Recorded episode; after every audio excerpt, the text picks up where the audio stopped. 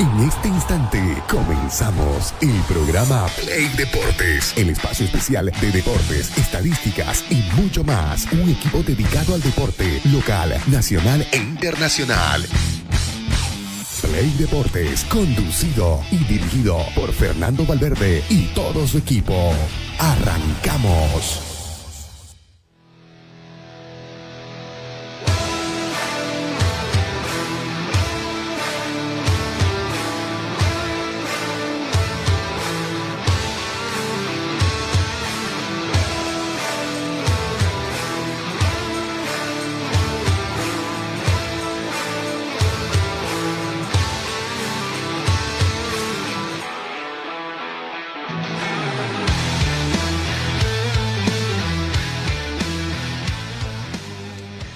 ¿Qué tal, queridos amigos de Play Deportes? Ya estamos empezando aquí un día más, su programa favorito en lo que tiene que ver la materia deportiva, a través de Radio Expresión 106.0, también a través de nuestras plataformas digitales en el Facebook, como también en YouTube, con algunos problemitas en TikTok, pero eh, obviamente estamos trabajando para tratar de llevarles toda la información también correspondiente. Hoy, mucho tema para hablar.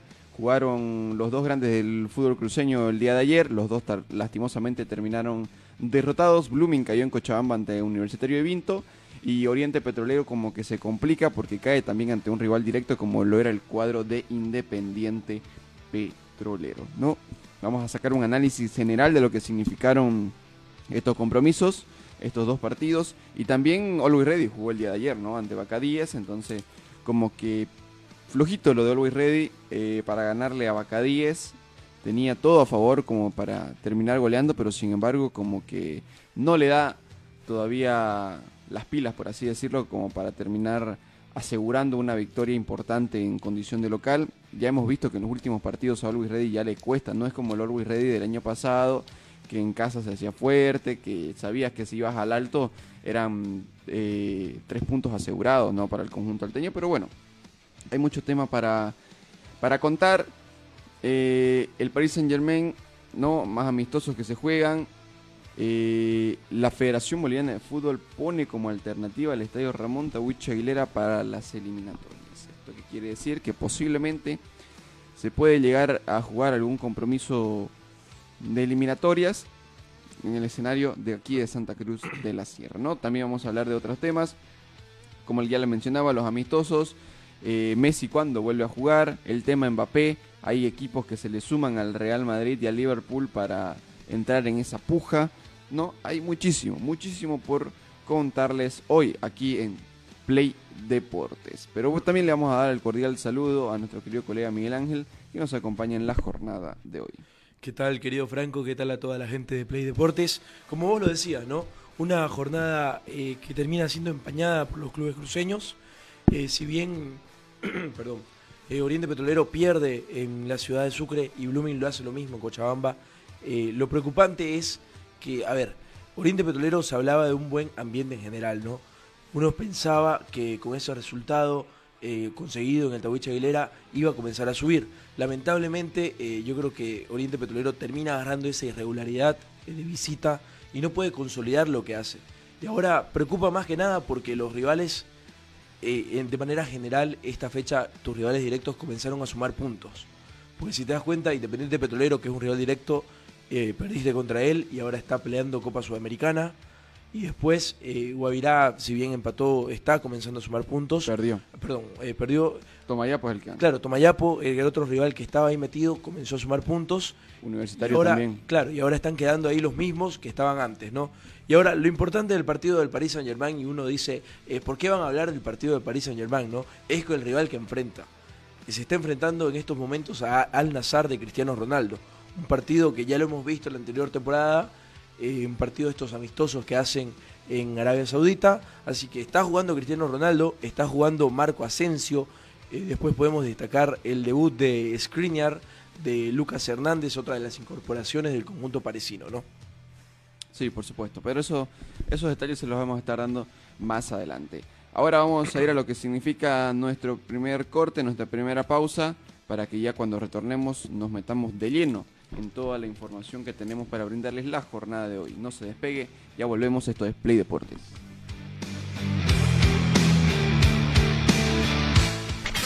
Una pausa en Play Deportes.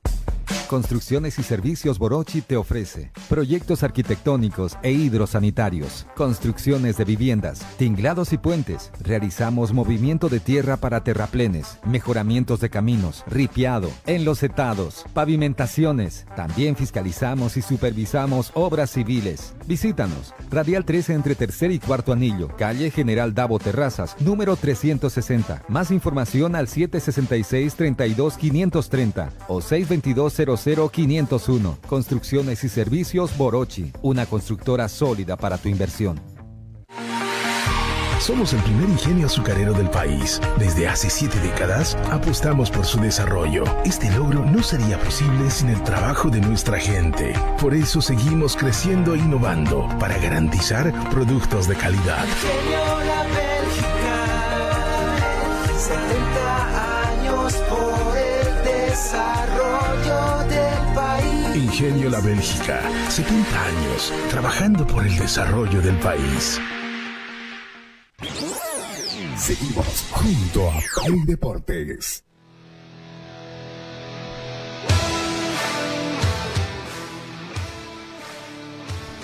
Continuamos, continuamos con mucha más información aquí en Play Deportes. Pero antes también le vamos a dar el cordial saludo y bienvenida a nuestro director Fernando Valverde, que ya nos acompaña en la jornada de hoy. ¿Cómo está Fernando? ¿Cómo anda Franco, Miguel, Pedro, gente de Play Deporte? Buenos días. Eh, ahí metidos eh, en este invierno que nuevamente eh, está, está medio bipolar este invierno. No sé si ustedes sienten así. Sí. Hay días que están frío o, o en las 24 horas del día o en 12 horas si vos querés. De pronto eh, se pone frío, de pronto aparece el sol, eh, medio inestable, ¿no? Sí, completamente inestable. Más que todo, el, el clima es más cambiante en la noche. Yo ayer me acosté con el ventilador a todo dar y tuve que levantarme a las 3 de la mañana porque mi cuello estaba todo torcido porque hacía frío y tuve que agarrar una colchita, ¿no? No, yo, yo, yo estaba mejorando de mi resfrío y amanecí peor porque igual dormí sin polera, hecho el veraniego y ahí se me cerró un poco hasta el pecho, pero bueno, eh, es lo que Dios nos da, es lo que, además uno sabe, ¿no? Que en este invierno eh, se bajan las temperaturas, donde eh, se baja también y sigue bajando el Oriente, ¿no? Eh, anoche eh, finalmente no pudo hacer pie ante, ante Independiente. Sí, un partido que, eh, que pensábamos que Oriente podía sacarlo adelante por la inestabilidad que mostraba Independiente Petrolero, pero sin embargo el inestable fue, fue Oriente, ¿no? Y, y vaya que se lo extrañó a Wilson Quiñones.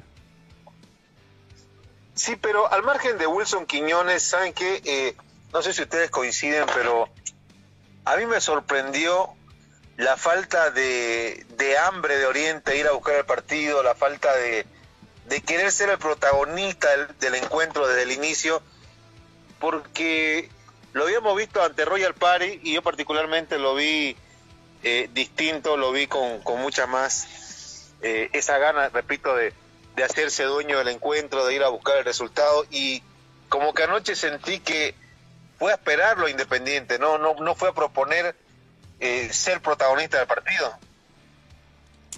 Y sí, ¿no? O sea, también el partido ante Royal Party como que fue un poquito mentiroso. Eh, fue lo mismo con Always Ready, yo siempre lo, yo lo voy a decir siempre. Porque si Royal Party jugaba como jugó ante Bolívar el partido ante Oriente, yo creo que Oriente lo terminaba perdiendo fácilmente. Lo mismo fue con Always Ready, que venía en una levantada cuando jugó con Always Ready. Pero sin embargo no mostró nada de lo que venía lo que venía mostrando, no vale la redundancia de Always Ready. Y lo mismo fue con Royal Party. Entonces, como que mentiroso para mí esos partidos. Porque Oriente lo Pero- busca el gol los primeros minutos, los consigue y luego de ahí en más eh, hace poquito y nada, prácticamente. Sí, pero, pero el hecho mismo ya de proponer, de ir a buscar el partido, de querer hacerse eh, de los puntos, eso ya te marca una diferencia. Y nosotros hablábamos del Oriente que le ganó a Royal Party eh, con esa vocación de inicio, de ir a buscar el partido, de que había cambiado el hecho de estar esperando, de no proponer. Fue propuso y golpeó y de hecho convirtió rápido. Algo que se esperaba anoche. Yo particularmente esperaba de que ese Oriente vaya, golpee, se haga dueño del partido. Si vos querés, hasta donde le dé los víveres, pero me sorprendió la falta de actitud, a menos que hubiese sido orden del técnico de que hay que esperar al rival, ¿no? Claro, también es un técnico que recién está empezando a conocer cómo, cómo se juega en la altura, ¿no? O sea, cómo se plantean los partidos, porque eh, yo igual pensaba que iba a salir como con Nacional Potosí, a salir a hacer daño en los primeros minutos donde tu oxigenación es la mejor y ya de ahí en más eh, dejar que el rival, o jugar con los tiempos del rival, ¿no? Pero no, Oriente Petrolero recién trató de salir a buscar el partido después de que iba perdiendo ya por 1 a 0.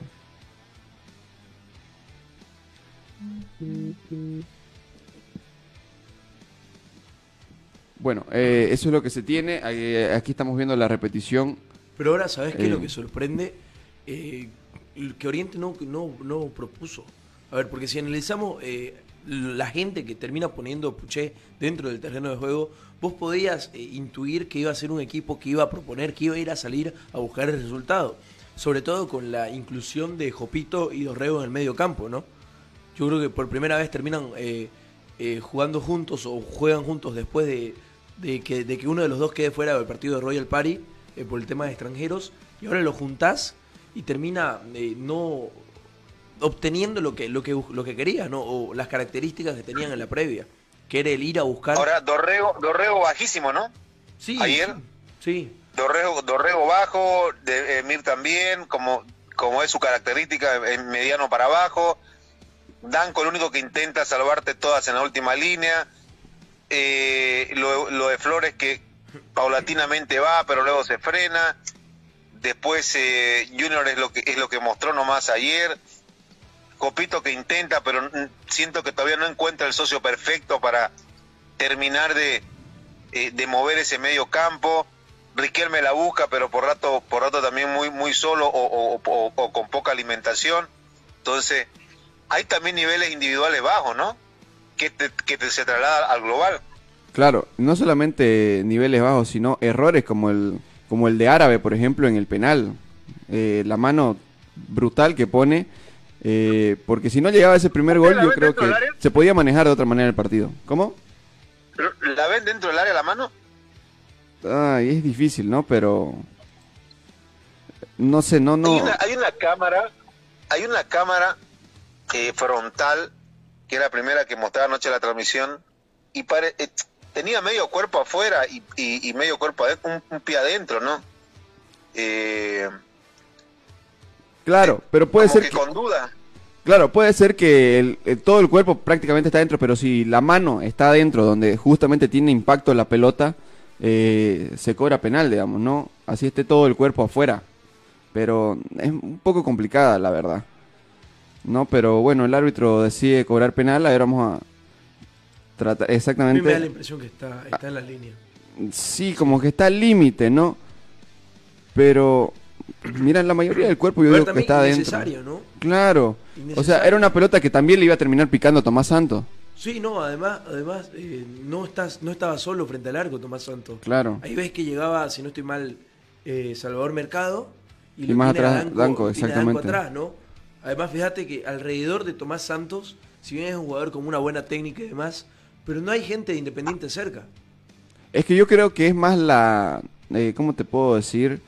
El momento, ¿no? O sea, como que la intuición, sí, sí, sí. ¿no? De ese rato, como que te pica la pelota y querés frenarla como del Claro, lugar. querés que no se te escape. Exactamente. Claro, querés que no se te escape. Entonces como que ahí eh, instintivamente saca la mano. Sí, pero son, son una vez una vez más Oriente cae en estos errores no forzados, ¿no? Porque, a ver, eh, se termina complicando eh, después del penal, ¿no? Por supuesto. Claro. Sí, sí. A partir de ahí Oriente quiere o intenta reaccionar, pero pero también es tibio, ¿no? Agregarle otro, agregarle otro factor que tuvo Oriente eh, en cuanto a niveles bajos. Generó un par de situaciones, eh, yo lo, de- lo de Orrego lo vuelvo a apuntar, eh, exagera con el pelotazo, ¿no? Pero, Tiene buena pegada, está bien, pero exagera con el pelotazo, a veces sin un referente suelto, ¿no? Eh, siempre la pelota la tira muy o muy larga o muy a pelear para para para el compañero y eso te genera contragolpe, ¿no? Pero yo creo Tuvo que un par de opciones. este- Sí, te escuchamos. Tuvo un par de opciones donde la eh, definición de Oriente fue mala, una de Mi Rodríguez, me parece un cabezazo que no llega por ahí, un mal centro de Flores. Algunos algunas algunas aproximaciones que, que también eh, te nota la, la falta de, eh, de nivel o el nivel mediano bajo que mostraron algunos jugadores, ¿no? Sí, pero yo creo que eh, lo de Dorrego ya lo hemos visto, ¿no? No, yo creo que. A ver, el buen partido de Dorrego, si querés, contra Nacional Potosí, eh, que Oriente termina perdiendo 3 a 1. Pero el otro día con la U de Vinto, acá de local, también eh, mucha, mucha gente salió criticando a Dorrego, ¿no? O dudando del nivel que esté por encima de Jopito para que se meta de titular. Y contra Royal Pare también eh, apareció muy poco Dorrego. Y contra Royal Pare jugó una gran cantidad de minutos. Sí, eh, obviamente no es el único, ¿no? Yo lo No, no, decía. no, eh, evidentemente no. Desglosamos, desglosamos el equipo entero y es, es, bajo, ¿no? Pero lo de Borrego, indudablemente, igual, creo que exagera con el pelotazo. Muy, muy exagerado en, en pelotas a disputar, ¿no? No, no, no genera Oriente salta línea y eso te, te facilita el trabajo defensivo del rival.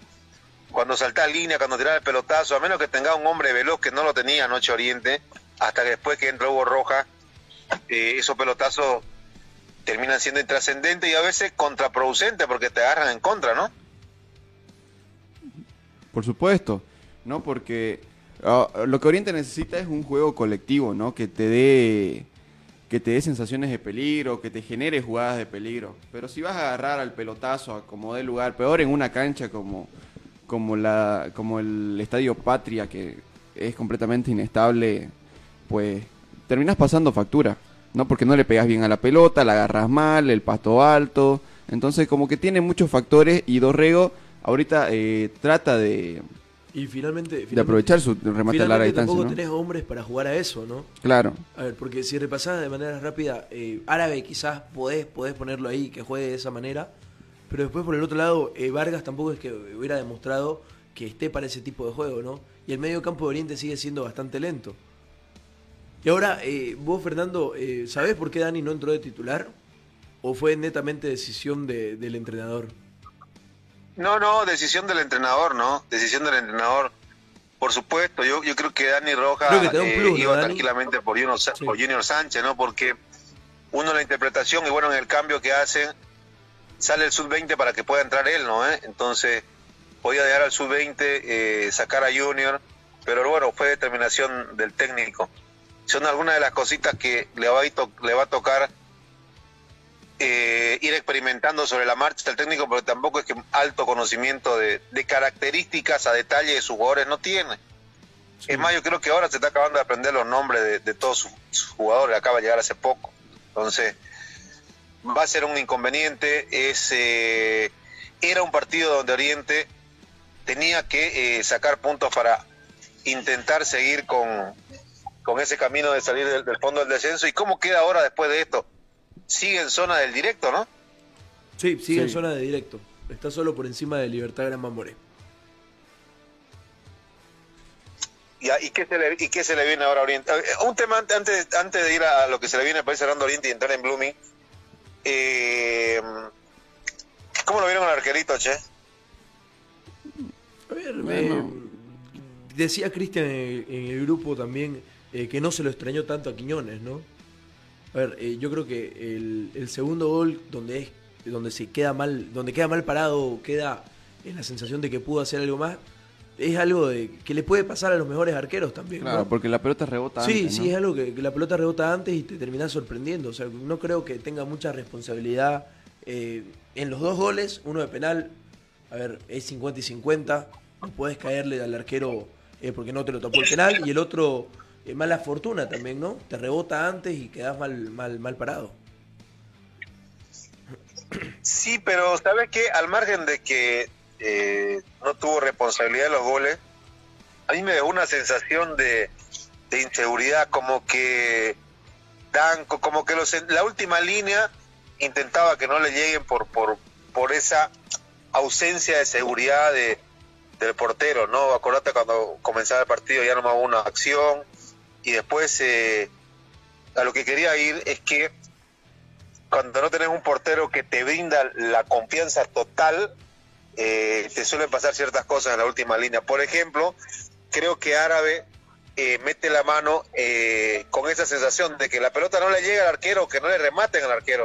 Claro. Entonces su desesperación mete la mano para que esa pelota no, no recorra metros hacia el arco donde no estaba Quiñones. Me parece que sí hay una afectación ante la ausencia del arquero, ahí, del arquero titular, ¿no?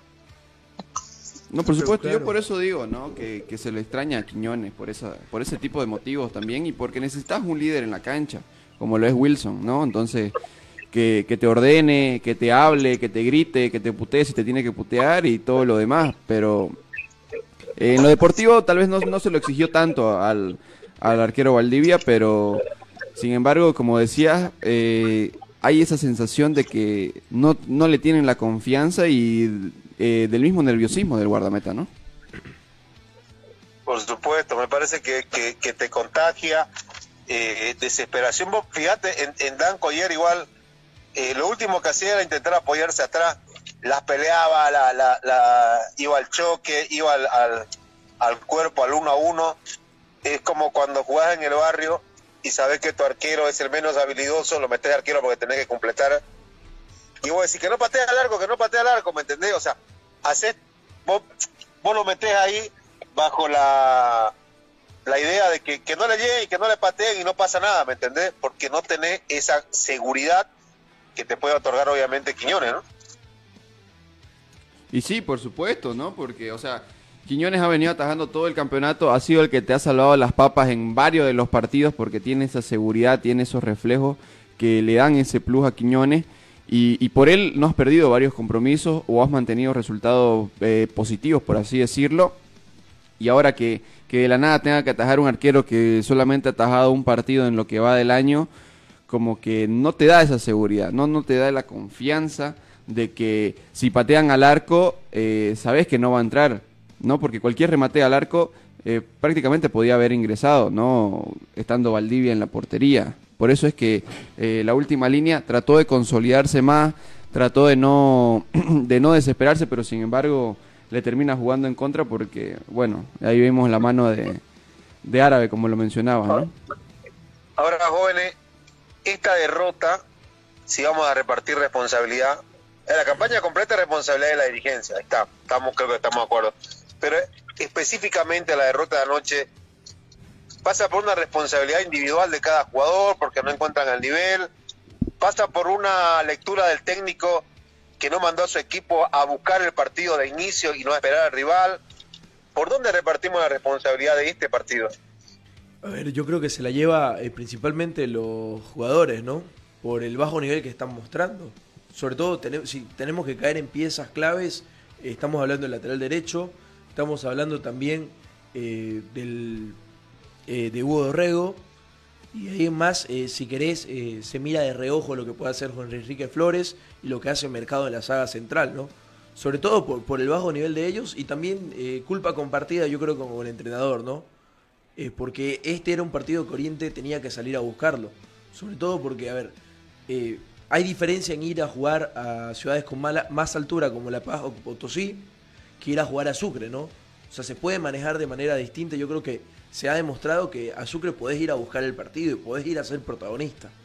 Y quizás eh, con el miedo o el desconocimiento de, primero el material humano y después de las condiciones eh, que tiene eh, Bolivia como territorio en sí, eh, Antonio Puché decide un- esperar un poco al equipo y ya después ver lo que sucede, ¿no? Claro, también su inexperiencia jugando en la altura, ¿no? O Sí, sea, por eso. Como, como que siente que, de que tus jugadores se van a quedar sin oxígeno si lo vas a buscar, que después del partido, de- o sea, si lo buscas los primeros 20 minutos, sentís que el resto del partido no te, van queda- a o te rendir. queda- te queda largo. Exactamente, te va a quedar completamente largo y te puede pasar lo que te pasó en Potosí, ¿no? Entonces, como que le falta todavía saber cómo manejar esa clase de partidos al entrenador. Yo creo que de aquí que juegue unos dos partidos más afuera, yo creo que ya se va a acostumbrar o ya va a saber cómo es que rinden sus jugadores eh, fuera de Santa Cruz jugando jugando específicamente en la altura, ¿no? Ya sea Cochabamba, Sucre, La Paz, Potosí.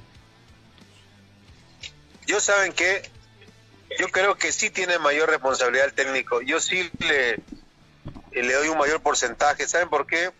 Primero por la eh, por la propuesta del Oriente, del Oriente que no salió a buscar el partido.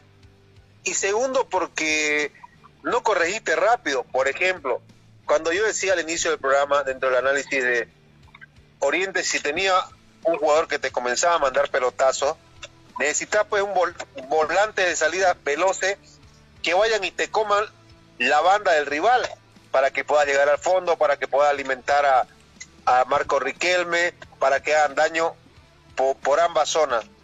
Y, y, yo, y yo de técnico te cambio a los 20 minutos, te lo meto a Hugo Roja, porque es un volante que te va a llevar eh, bastante peligro por la banda.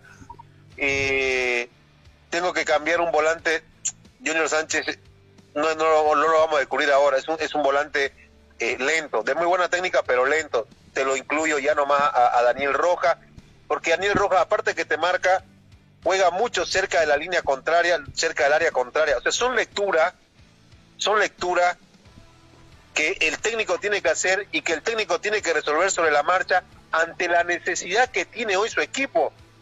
Oriente necesita, pero cada punto, cada, eh, cada unidad para salir del fondo donde está ahora. Descenso directo, amigo, está en descenso directo Oriente.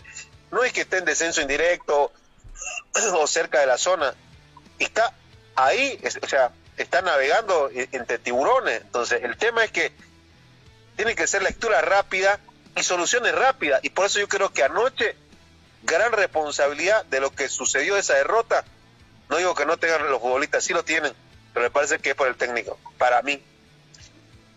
Y aparte los cambios este, no resultaron eh, lo que se esperaba de repente el, el ingreso de José Alfredo Castillo, de Héctor Sánchez. eh, bueno, José Alfredo Castillo en lo que entró eh, tampoco pudo hacer mucho. Es que está fuera de ritmo. Claro. Castillo. Y no sé No, si no, era para Castillo- Castillo tampoco, para que ingrese Castillo. Lo de Castillo, te digo algo, lo de Castillo muy ídolo, todo lo que vos querrás, pero está para despedirlo a fin de año en, en el ritmo que está. En el partido donde entró se cayó solo, estaba una falta de equilibrio total de, de, de- fútbol, eh, de ritmo, lo, lo propio ayer. Eh, yo me refería, por ejemplo, al ingreso de Ronaldo Sánchez, al ingreso de, de Hugo Roja, a las determinaciones que el técnico tiene que hacer luego una lectura rápida de lo que sucede con tu equipo. ¿Me entendés? Porque no hay que pierda este partido, pero el otro ya estamos, estamos cerca de la Copa. Están, están en, en zona de, de directo. Te toca Bolívar Entonces- este fin de semana. Y además le toca a Bolívar. Y sabes que sumarle para Bolívar, eh, Riquelme sale lesionado, ¿no? Sí, pero vamos a ver, ¿no? O sea, hay que esperar el parte médico para ver si se pierde o no el, el partido. Que yo creo que, eh, como lo mencionábamos antes, yo creo que Bolívar no va a venir con todas sus figuras. Yo creo que ahí Oriente podría manejar el compromiso. Pero bueno, sabemos que Bolívar también, los titulares o los suplentes son, son equipos que pueden competir fácilmente en la división profesional. Claro, porque cuáles no son figuras, digamos. Este, sale Los juveniles más que el todo. brasileño de Acota y entra el Garañá que te manda a guardar de donde sea, digamos. Claro. No, entonces yo creo ese es el que problema. La va a tener difícil Oriente, pero pero yo creo que puede sacar algo con Bolívar. Porque Bolívar viene siendo inestable también, ¿no? Y, y si va a venir con suplentes, no sé qué tan inestable pueda llegar a ser. Yo creo que van a estar pensando más en, en Paranaense que en el mismo Oriente Petrolero. Sí, en definitiva, en definitiva yo, yo pienso lo mismo. Hay que ver, ¿no? Porque a ver, los suplentes de Bolívar serían titulares en cualquier otro equipo de división profesional, ¿no? Eso Claro, no- pero no que van a querer- seguramente Pero van a querer mostrarse, ¿no? Para- para por lo menos tener pero minuto. Yo creo que vas a estar pensando más en lo que va a pasar entre semana que el mismo partido con Oriente y ahí Oriente puede sacar eh, cierta ventaja, ¿no? Pero muchachos, decíamos que Oriente puede sacar ventaja ante la, ante la U de Vinto cuando era local. Decíamos que podía sacar ventaja ante Independiente que es inestable. ¿Y ustedes creen que puede sacar ventaja ante un Bolívar que tiene dos equipos titulares? No me diga suplente, no me diga jugadores de segunda línea. Los que van a ingresar, que, van a, que va a ser unos 5 o 6 cambios, no creo que haga más, son todos titulares en un equipo que esté por pelear el título, ni siquiera te hablo de relleno. Ese es el gran problema, que Oriente no aprovecha la, en teoría, ventaja que le aparece con U de Vinto, que le aparece con Independiente y que le, que le tendría que aparecer con Bolívar. Ese es el, ese es el gran iceberg que se le presenta en el camino de Oriente, el mismo, ¿no? Por Sí. supuesto, o sea, es lo que decimos, ¿no? O sea, Oriente tiene la ventaja. Oriente- Ahora que no saben, que no Oriente sepan aprovecharla o que no se ayuden, ya es completamente diferente. Pero Oriente sale siendo favorito ante Vinto, sale siendo favorito ante Independiente. Ahora decimos que tiene una leve ventaja frente a Bolívar porque ellos van a estar pensando más en otra cosa que en el mismo torneo local, como ya lo han venido demostrando. Pero ahora que Oriente no sepa aprovechar esa ventaja, que no, no sepan leer los partidos, que o se pasen de exceso de confianza, ya es muy diferente, ¿no? Pero Oriente sale con, la, con, con el protagonismo del compromiso. Bueno, complicada situación de Oriente, realmente complicada. Eh, ayer varios hinchas hacían números y, y decían, le gana Independiente y salía, salía hasta el de- del indirecto, ¿no? Correcto. Quedaba, quedaba, quedaba mejor acomodado. Así que bueno, a ver qué sucede. Vamos a la pausa. eh, a propósito, si tienen algo más que contar Oriente para dar eh, vuelta a la página y hablamos de Blooming, porque Blooming también jugó, porque bueno, el otro cruceño con mayor cantidad de hinchada en Santa Cruz eh, también terminó perdiendo. ¿Algo más de Oriente o vamos a la pausa? Sí, aquí, ah, por ejemplo, ahorita tenemos la tabla aquí del punto promedio en las pantallas para la gente que nos sigue a través de las redes sociales. Y Oriente eh, baja su promedio, ¿no? Porque tenía 24 puntos en 23 partidos, ahora su promedio que se queda en, un punto porque hace 24 puntos en 24 partidos. Y, y pierde la gran oportunidad de salir, de zafar de esa zona del descenso directo. Blooming baja unos cuantos puestos, pero eso yo creo que ya lo analizamos cuando repasemos el partido de la academia, ¿no? Vamos a la pausa, Pedrito, y ya retornamos, entramos en el partido de Blooming y ya nuevamente analizamos la tabla del punto promedio.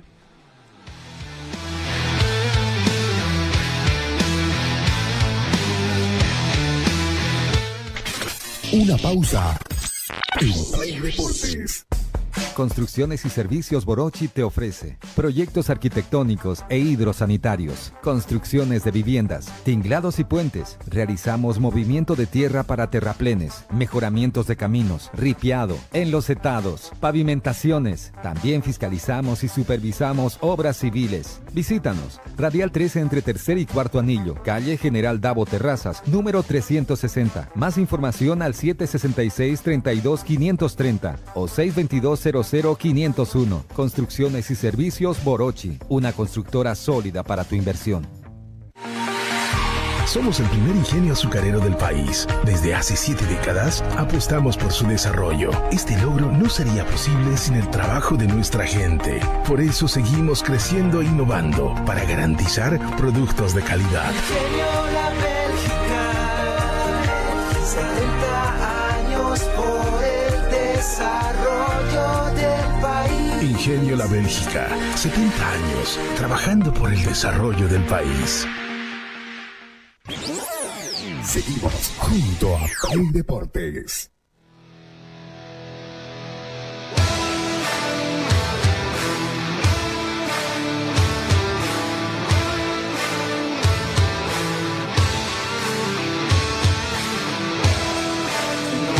Aquí en Play Deportes. Ya hace rato hablábamos de lo que venía haciendo Oriente Petrolero. Lastimosamente no pudo ganar en condición de visitante ante Independiente.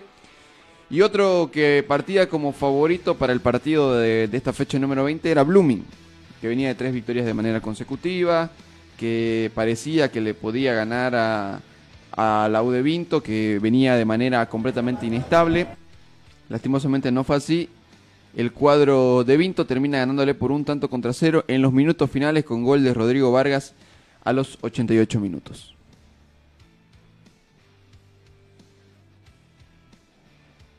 Blooming que después de tres victorias de manera consecutiva vuelve a perder un compromiso. La U de Vinto creo que el cambio de técnico como que le termina haciendo bien, ¿no? O sea, vuelve el señor Pablo Godoy, Godoy, Pablo Godoy correctamente, que ya lo había dirigido en anteriores oportunidades a Vinto, ha- había tenido buenas participaciones con Vinto y es como, como me atrevo a decir, como Flavio Robato, ¿no? Como que siento que Vinto es la casa de Pablo Godoy. Sí, dentro, dentro de, lo, de lo esperado, ¿no? También eh, que Pablo Godoy comienza a agarrar eh, el equipo y comienza a surgir los resultados, ¿no? Porque, a ver, con Illanes venías eh, de caída, venías eh, también peleado con el equipo y, bueno, Pablo Godoy, al ser un nuevo técnico también, eh, se ve reflejado eso en el rendimiento de los jugadores en la cancha, ¿no? Primero contra Oriente hace unas fechas en el Tabucha Aguilera y ahora contra Blooming. No, por supuesto. Y Pablo Godoy que conoce a los jugadores porque él mismo agarró, eh, tenía el plantel a- al principio del torneo, ¿no? O sea, y después es donde termina saliendo a a, Ready. a Always Ready, correcto, y, y vuelve entonces como que no le cuesta adaptarse a los jugadores porque ya los conoce, sabe cómo juegan, conoce sus características, los venía manejando, los venía dirigiendo, perdón, desde, desde el año pasado, entonces como que por eso es que no le cuesta a Pablo Godoy, por eso es que los resultados lo está sacando de manera inmediata positivamente, ¿no? Como mencionaba, el empate aquí en Santa Cruz ante Oriente, que pudo, hacer, pudo haber sido fácilmente una victoria, y una victoria sufrida ante Blooming, pero victoria al final porque lo que importan son los tres puntos. Sí, no, pero a ver, si analizamos y nos centramos en Blooming, eh, ¿vos cómo lo viste el partido? no O sea, dentro de todo, obviamente, eh, duele una derrota, pero hay maneras de perder, como dicen por ahí, ¿no? Y yo creo que, a ver, se te escapa sobre los minutos finales, bien podías obtener un gran resultado, Un uno empate. más, un empate de visitante. Porque al fin y al cabo era un rival directo, Claro, de Vinto, ¿no? Claro. Pero a ver, dentro de todo yo creo que hay matices cuando perdés y al mismo tiempo que cuando ganás, ¿no? Eh, Blooming eh, se vio claramente superado por, por lo de Vinto. Mm, en ciertos puntos sí, pero por momentos sí se lo veía superado, pero yo creo que más es que en el segundo tiempo como que como que se suelta más Blooming, ¿no? Se suelta un poco más, pero lastimosamente no le alcanza para obtener el resultado que quería. Ahora, tal vez la sorpresa viene en la inclusión de Denilson Durán, ¿no? O sea, Sí, se mencionaba que estaba lesionado, también el ingreso del Conejo, ¿no? Que era a, mí, una... a mí me sorprendió y ahí en esa jugada clara lo, lo pudimos ver. Finalmente jugó con línea de 5, ¿no? Exactamente. A ver, eh, en esa jugada se puede ver bien los tres marcadores centrales y los dos eh, volantes laterales, si querés, ¿no? A ver, eh, yo creo que ya viene siendo algo eh, que el mismo Bustos lo ha terminado de, de acentuar, ¿no? El hecho de en el Tawichi jugar con cuatro atrás Y de visitante y con cinco. visitante, De visitante, sea donde sea el partido, hay que ver, no se hace lo mismo en el llano eh, contra Bacadíes y contra Libertad Gran Mamoré, pero eh, pone línea de 5. Ahí vemos también la vuelta de Ferrufino, ¿no? Sí, que, eh, bueno. no era tenido en cuenta hasta no hace mucho, ¿no?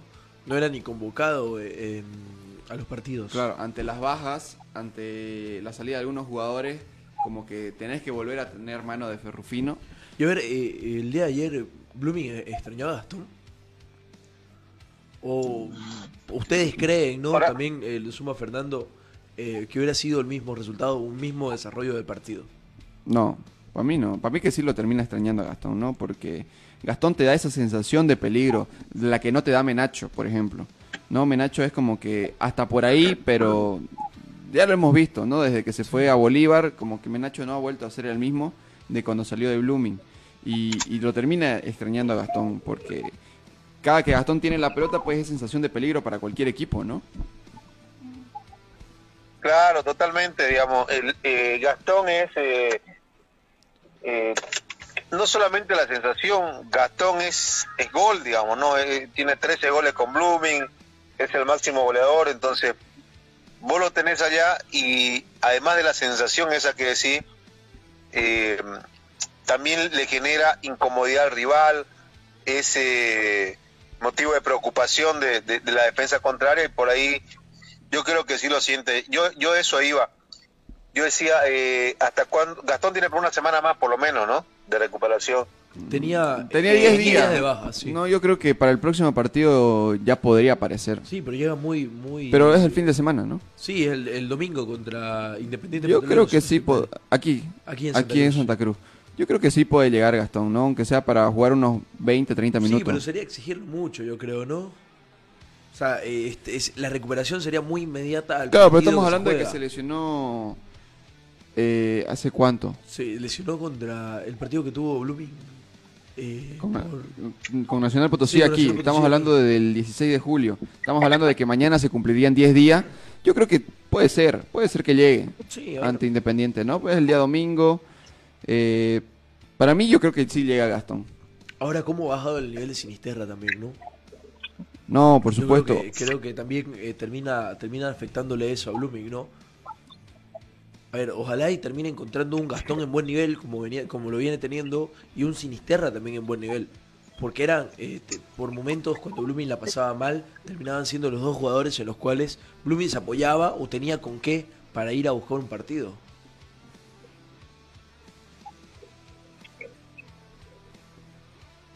Pero bueno, Ahora, eh, ¿cómo queda Blooming? ¿Baja mucho en la, tabla del punto promedio con esto? ¿Cómo, cómo se acomoda? A ver, informémosle a la gente. tres posiciones baja Blooming. Pasó de estar en la posición eh, 12, si no me equivoco, Sí, estuvo, sí, ahí, estaba en la posición 12. baja a la 15. No, perdón. Baja a la, a la 13, baja. A ver, eh, lo, lo preocupante es que ya no estás tan cerca de la Copa Sudamericana. Antes estabas a un punto. Estás a dos. Sí, ahora estás a dos. Estás a dos puntos, ¿no? Sí, Porque el problema es que tampoco es está- que se han están- alejado mucho Sí, los, están los de bastante arriba. pegaditos, ¿no? Eh, desde Independiente hacia abajo están bastante pegaditos. Claro, si lo ves bien abajo, si lo ves a Blooming, hay sitio de Palmaflor, pero Palmaflor está a tres puntos. Sí. No, Royal Party está más cerca porque lo tenés a dos puntos, que es el cupo de Sudamericana. Entonces Blooming está en ese limbo en donde si gana, se mete en pelea por Sudamericana y si pierde, se mete en pelea por el descenso. No claro, como los sí, que están sí. más abajo de que si ganan, todavía tienen que esperar resultados para salir y todo lo demás. Claro, si volvés a perder dos partidos de manera consecutiva, volvés a como estabas hace, hace unos meses, ¿no? Que era en esa zona del descenso. Por supuesto. Y ahora Independiente Petrolero es lo que se le viene a Blooming de manera inmediata, rival completamente directo, donde eh, va a tener preocupación Blooming. No, si bien ya le supo ganar a Independiente, eh, fue bastante sufrida esa victoria. Sí, aparte, a ver, Blooming tiene que seguir el- el- la senda del triunfo que venía consiguiendo, ¿no? Porque de perder contra Independiente Petrolero se comienza de nuevo a complicar. Es lo que decimos, ¿no? Claro. Dos partidos seguidos eh, que, que los perdás, eh, te terminás complicando con el tema del descenso nuevamente. Claro, y es para no y, y este tema es para los equipos que no están ni agarrando premio ni todavía están en el descenso, son para esos que están ahí en el medio como que esperando resultados de qué es lo que suceda, porque también Independiente, Bacadíes, Tomayapo son esos equipos, ¿no? De que si perdés uno o dos partidos te vas abajo, si ganás te vas muy arriba, Sí. ¿no? En cambio Oriente o Libertad Eh, lo Gran mismo- Mamoré la tienen más lo mismo te complicada. con Independiente Petrolero, ¿no? Correcto. Estaba, estaba eh, coqueteando ahí con el tema del descenso y ahora está bien posicionado. Tiene el mismo punto promedio que incluso eh, Royal Party, que es el último que se está metiendo en competencia internacional, por lo menos en esta tabla acumulada. Claro, Eh, porque recordemos que los premios se van a Claro, modificar son- son- de, acuerdo, variables, sí, de son acuerdo, variables de a, acuerdo a- a- a los resultados, resultados, que sí, salgan en, en los torneos, tanto en la Copa como, como en el Todos contra Todos, Sí. ¿no? Entonces, pero esta tabla de punto promedio como que te maneja de que hasta el octavo tenés premio asegurado. Sí, ¿no? De- con ciertos matices, pero sí. eh, podés asegurar una, un- una competencia internacional, ¿no? Mira, y ahora Bacadíes, mira, pasa de, Sí. de estar ahí a- peleando hasta Copa Libertadores, me atrevo a decir, perdés dos partidos de manera consecutiva y mira cómo salí. sí. ¿no? Y es el claro parámetro que nosotros le venimos manejando. Dos partidos te pueden catapultar hacia la gloria, como dos derrotas te pueden catapultar a- hacia el desastre. Sí, es complicado. Eh, para Oriente Blooming es complicado perder en estos momentos, eso, eso está clarísimo, ¿no? No te andás con mediana o, o, o te acercás, en el caso de Blooming, a Sudamericano o directamente terminás complicando en, en la zona de- del, punto promedio, ¿no? Muchachos, esta fecha 20 se cerró, si se cerró en la noche, hubo temprano el partido de Olver Ready, que eh, con esa victoria, si bien le costó y todo lo demás, eh, se mete en la pelea por el título, ¿no? Queda un punto. Queda un punto eh, del Tigre en la tabla del campeonato todos contra todos, ¿no? Comienza un nuevo, un nuevo rival, un nuevo competidor para el Tigre, que hasta no hace mucho solo era Nacional Potosí, que estaba ahí cerquita. Claro, y y Bolívar un poquito más sí. Y Bolívar un poco más retrasado, sobre todo por eh, lo que pasó con Uber Ready, ¿no? Ese problema que hubo, que querrás o no querrás, termina afectando y también el tiempo de adaptación que tenían estos jóvenes, eh, vamos a llamarlo así, este nuevo plantel del Uber Ready también. Y ahora nace un nuevo competidor. El día de ayer quizás con muy poquito le alcanzó para ganar a Bacadíes en la Ciudad del Alto. No fue claro, claro dominador en el sentido de eh, la diferencia que había en el resultado cuando Always Ready en el Alto siempre lo hacía su fortín, ¿no? Siempre sacaba esa diferencia, siempre- sobre todo esa diferencia de más de un gol. Y ahora eh, termina ganando finalmente por 1-0 ante Bacadíes y está ahí cerquita de- del Tigre, ¿no? Y ahora el Tigre nuevamente se empieza a complicar solo. Ahora, también lo bueno es que Always Ready la fecha siguiente descansa. Así que quizás es ese temor de que Always esté tan solo un punto te termine durando estos días, ¿no? Claro, pero igual el Tigre va a tener un partido claro. de más a Sí, pero, ya tenés ese margen ahí. Claro. Sí, pero Die Stronger lo tiene un poco más fácil. Va a ser local ante Atlético Palmaflor. Claro, claro, por eso. Y eh, al descansar Always Ready podés sacar, podés volver a poner esos cuatro puntos de margen y de colchón que tenías en esta fecha. A ver, en la fecha Pero- 21, la fecha 21 comienza el viernes. 3 de la tarde, Libertad de Mamoré con Nacional Potosí. El mismo día viernes, 7 y 30, en el Tawichi, Royal Party con Tomayapo. El sábado, 3 de la tarde, en Pando, Bacadíes con Bilterman. Sábado también, 17 y 30, y Stronger con Atlético Palmaflor. Aquí en Santa Cruz, 8 de la noche, Oriente con Bolívar. El domingo, 3 de la tarde, Aurora con Universitario de Vinto. En la ciudad de Montero, eh, Guavirá con Real Santa Cruz, 17 y 30. Y se completa aquí en el Ramón Tahuiche Helera, Blooming con Independiente, 7 y 30 el domingo. Bueno, esos son los Bueno, la jornada 21, ¿no? Correcto, esos son los partidos que se vienen para este fin de semana. Ahora, Fernando, vos que estás más al tanto, la Copa se mencionaba de que se iba a jugar esta semana, pero al final como que no hay nada programado, ¿no? O sea, a mí me sale un compromiso que es el de el Tigre con, con Palmaflor, pero de ahí en más no, no hay otros compromisos. Está para el mes de agosto, ¿no? La Copa de la División Profesional tiene fecha marcada, la número 6, para el 6 de agosto, por lo menos no para por lo menos eh, no para para este mes aún. Ayer ayer publicaron una eh, una, una un fixture de la división profesional en cuanto a este torneo y eh, no aparecía en este mes, en lo que queda de este mes, que es esta semana, no aparecían partidos por la eh, división, por la Copa División Profesional, ¿no? Entonces, eh, se va a alargar. Lo que pasa es que también no se olviden de que eh, están reacomodando todo este tema de de que se viene una fecha FIFA, ¿no? Se, se- bueno, en realidad una fecha FIFA. Mira, para el 8 de agosto tengo la fecha 6.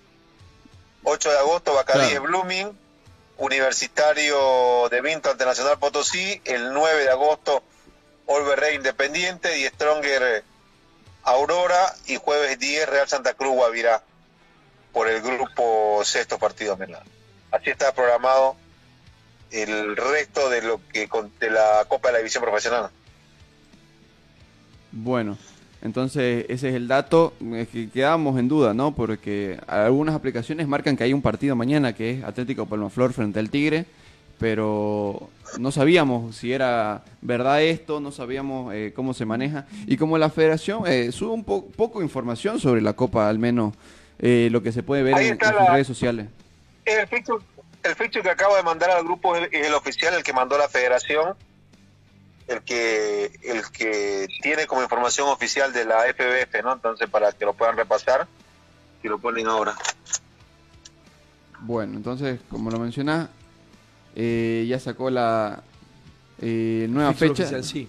Correcto, fecha, la fecha 6, 7 y, y el complemento, ¿no? De la fecha 7. Eh, bueno, Ahí esos son los partidos. Ahí lo tiene Sí. para la gente que nos sigue a través de las redes sociales. Como lo mencionaba Fernando, para el 8 de agosto, Bacadíes Blooming y Universitario frente a Nacional Potosí. Para el 9, Always Ready frente a Independiente y Stronger frente a Aurora. Y para el 10, Real Santa Cruz frente a Guavira.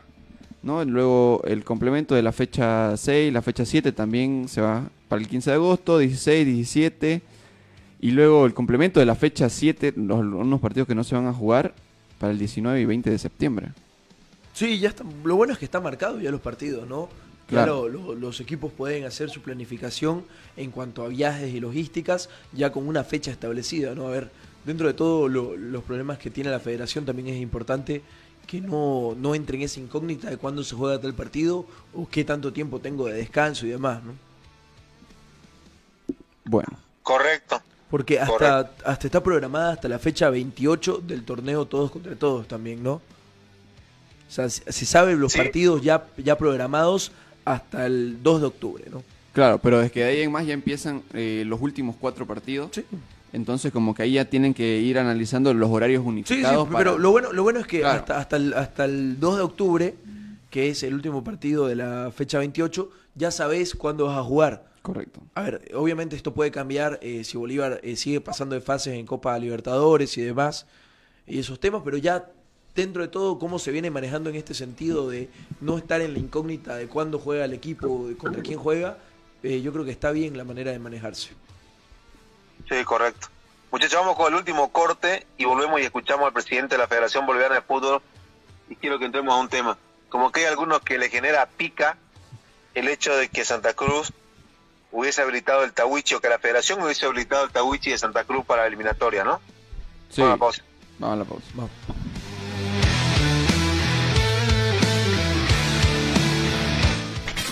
Una pausa.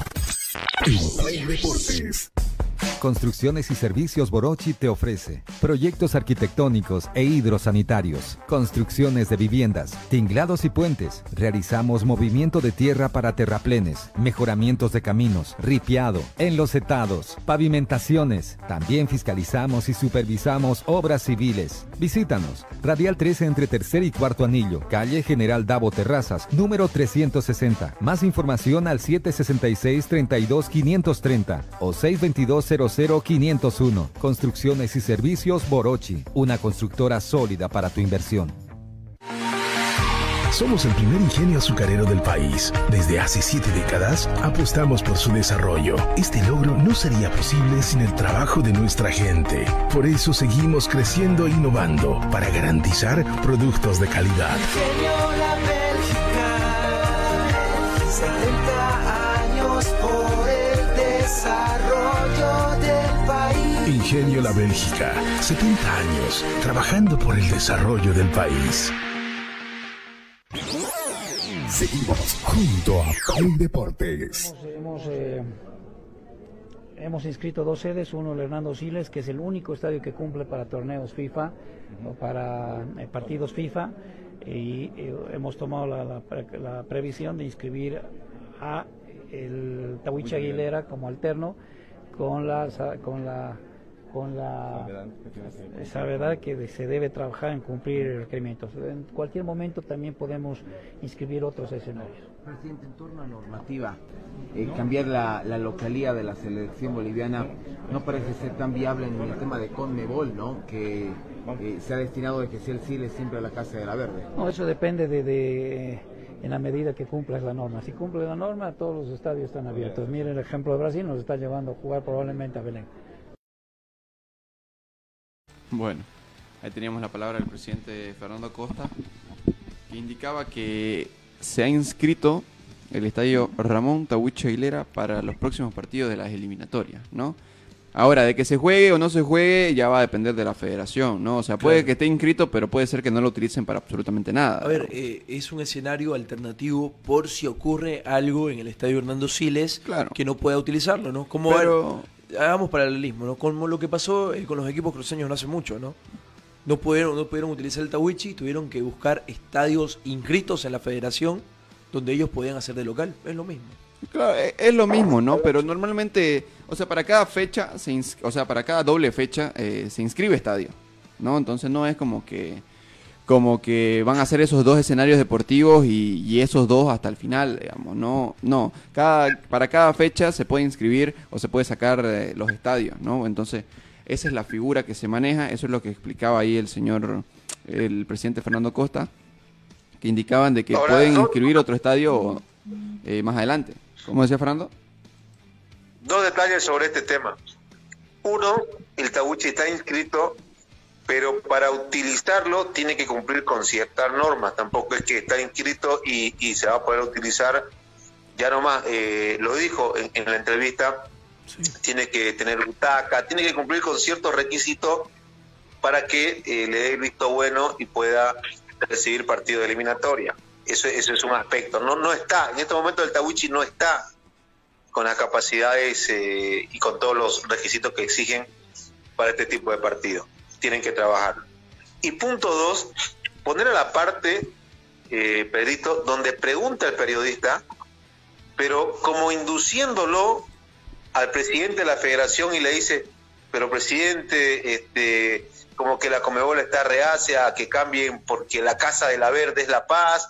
Decime el favor. Más bien la Comebol lo que quieren, la- más bien en la la Comebol lo que quieren es que no se juegue en el Hernando Siles. Y Costa sale, Costa sale jugando, pero por supuesto que sale bien. Escuchemos que, escuchemos nuevamente, a ver. Vamos, ya lo del principio. Mejor. Hemos, eh, hemos inscrito dos sedes, uno el Hernando Siles, que es el único estadio que cumple para torneos FIFA o para eh, partidos FIFA, y eh, hemos tomado la, la pre- la previsión de inscribir a el Tawiche Aguilera como alterno con la con la con la salvedad que de- se debe trabajar en cumplir requerimientos. En cualquier momento también podemos inscribir otros escenarios. Presidente, en torno a normativa, eh, cambiar la, la localía de la selección boliviana no parece ser tan viable en el tema de Conmebol, ¿no? Que eh, se ha destinado de que sea el Siles siempre a la Casa de la Verde. No, eso depende de, de- en la medida que cumplas la norma. Si cumple la norma, todos los estadios están abiertos. Miren el ejemplo de Brasil, nos está llevando a jugar probablemente a Belén. Bueno, ahí escuchábamos eh, las declaraciones. Parece que les molesta, ¿no? Sí, Les, pica. molesta que se Sí, juegue sí, aquí en Santa Cruz, ¿no? Pero mm, la Casa de la Verde, la Casa de la Selección, son todos los escenarios deportivos. A ver, sea Santa Cruz, a ver, sea Cochabamba, sea Sucre, todos, todos los escenarios deportivos son, son sedes de la selección boliviana, son casa de la selección A ver, boliviana. porque- Así vayas a jugar a, la- a- a Luján, al Estadio de Oriente, A ver, también. porque, a ver, la selección boliviana representa a los nueve departamentos de Bolivia. claro, no, solo representa la ciudad de No La Paz. sé por qué la Casa de la Verde viene a ser la ciudad de La Paz.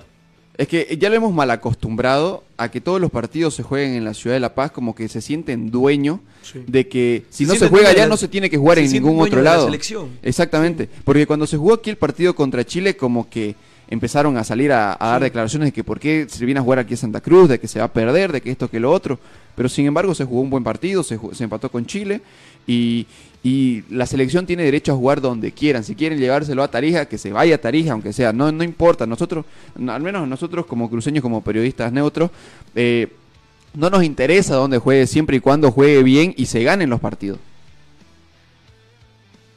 Claro, pero a mí, a mí me, me sorprende, y te digo la verdad, hasta me molesta, eh, de cómo él, él quiere inducir a que el presidente diga, no, en Santa Cruz no se va a jugar, porque, porque la ciudad de La Paz es donde... O sea, tiene una... Siento un, un rencor a- hacia... hacia San- o sea, es la lectura que yo hago, ¿no? Es, lo que me deja como sensación. eh, que a Santa Cruz no vamos, que, que, que, La Paz que no tiene que salir de ahí. Pero por favor, ¿en qué momento se la compró este señor que hace la pregunta a la selección nacional y, y es, de, es de su propiedad? O sea, realmente me molestó cuando escuché la entrevista eh, esa parte. No sé quién es, la verdad que no, no, no, no lo reconozco, no sé. Pero Yo sé quién realmente eh, queriendo inducir hacia una respuesta, incluso podría hacerle eh, quedar mal al mismo presidente de la federación, que sale con, con toda la luz de frente y, y dice lo que tiene que decir, porque si la respuesta del presidente de la federación es si, si la Comebol habilita y de lo que hay, sí se puede jugar, le dice, o sea, como diciéndole, viejo, estás hablando huevadas en tu pregunta y no es como vos decís. No, por supuesto.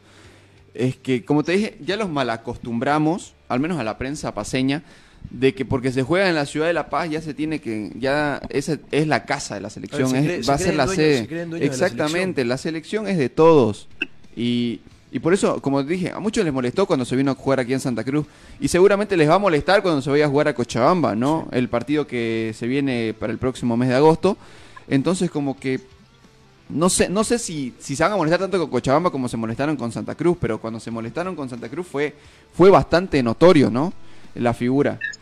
Bueno, ahora eh, esperemos que tal vez se pueda jugar algún partido aquí en Santa Cruz, ¿no? Por eliminatorias. Obviamente sabemos que es muy difícil sacar puntos, pero yo creo que ante una Venezuela, ante selecciones así, yo creo que, que se podrían, se podrían manejar. ¿no? Puedes hacer la prueba, porque si Claro. eh, venís de no clasificar durante cuántos mundiales. Y en la, jugando en la ciudad de La Paz, la- la- perdés puntos en la ciudad de La Paz. claro, a ver, si, venís, ahora, si venís perdiendo puntos en la casa de la, sele- de la selección, que es la ciudad de La. Paz, venís afuera de mundiales, a ver, ¿por qué no probar algo nuevo y jugar en Santa Cruz con el apoyo de la gente, Claro. con un estadio de 35 mil personas, que estoy seguro de que si fuera para más personas igual se llenaría?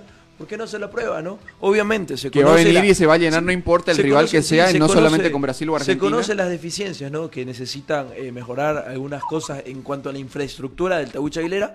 Pero a ver, ¿por qué no hacer la prueba y ahí quizás te salga un buen resultado? ¿no? La prueba fue ante Chile y se jugó bien. Chile vino con toda su figura, vino a demostrar un buen fútbol y se jugó bien. ¿Se pudo haber ganado? Se pudo haber ganado. Se demostró que se puede jugar acá. Claro, se demostró porque como que aquí la gente te apoya de una manera completamente diferente a lo que viene siendo en la ciudad de La si- Paz. Si querés, le dejamos de lado a la gente, pero Claro. se demostró dentro de la cancha que se puede jugar igual.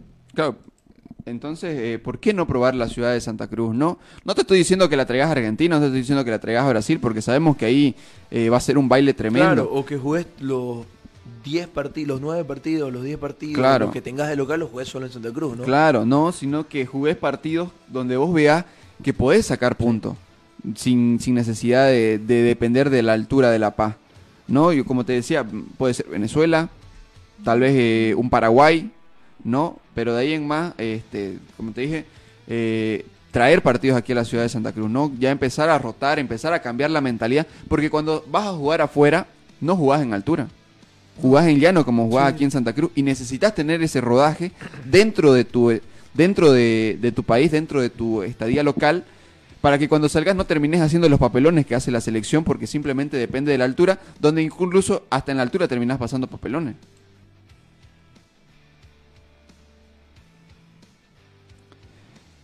Estamos de acuerdo.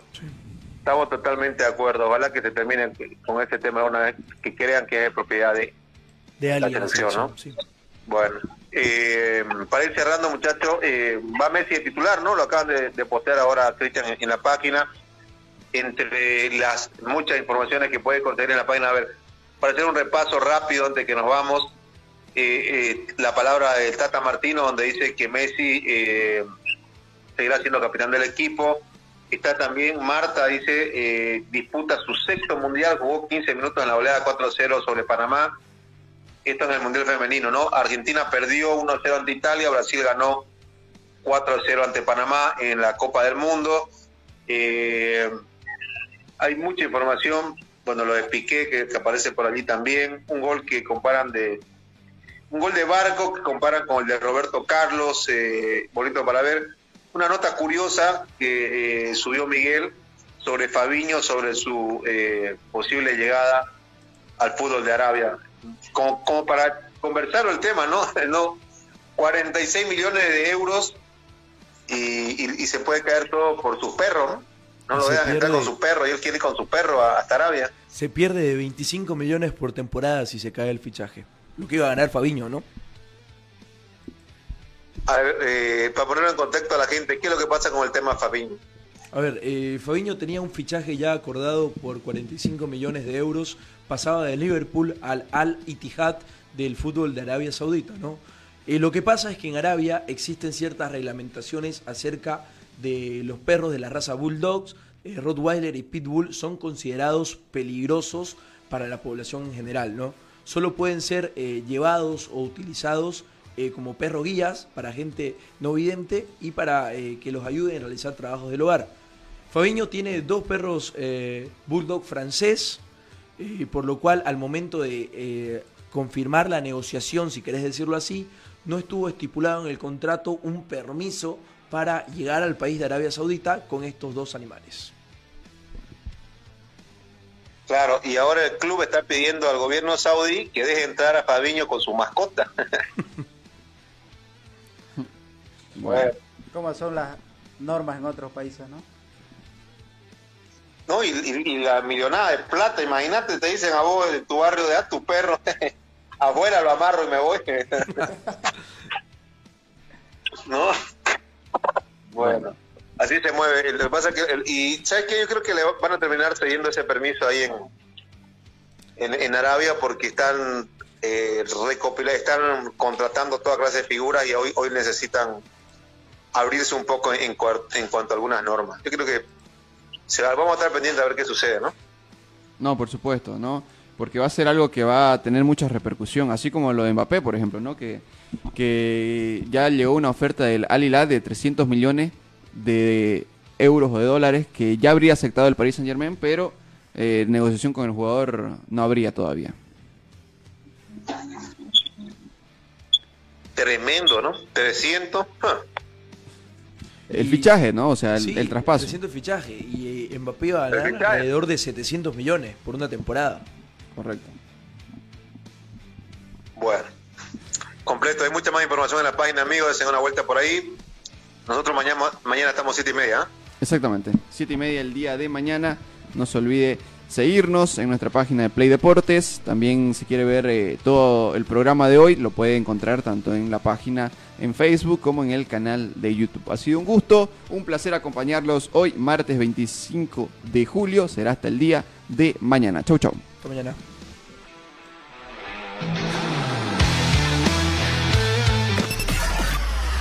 Hasta aquí, Play Deportes será hasta cuando el deporte nos convoque. Permiso.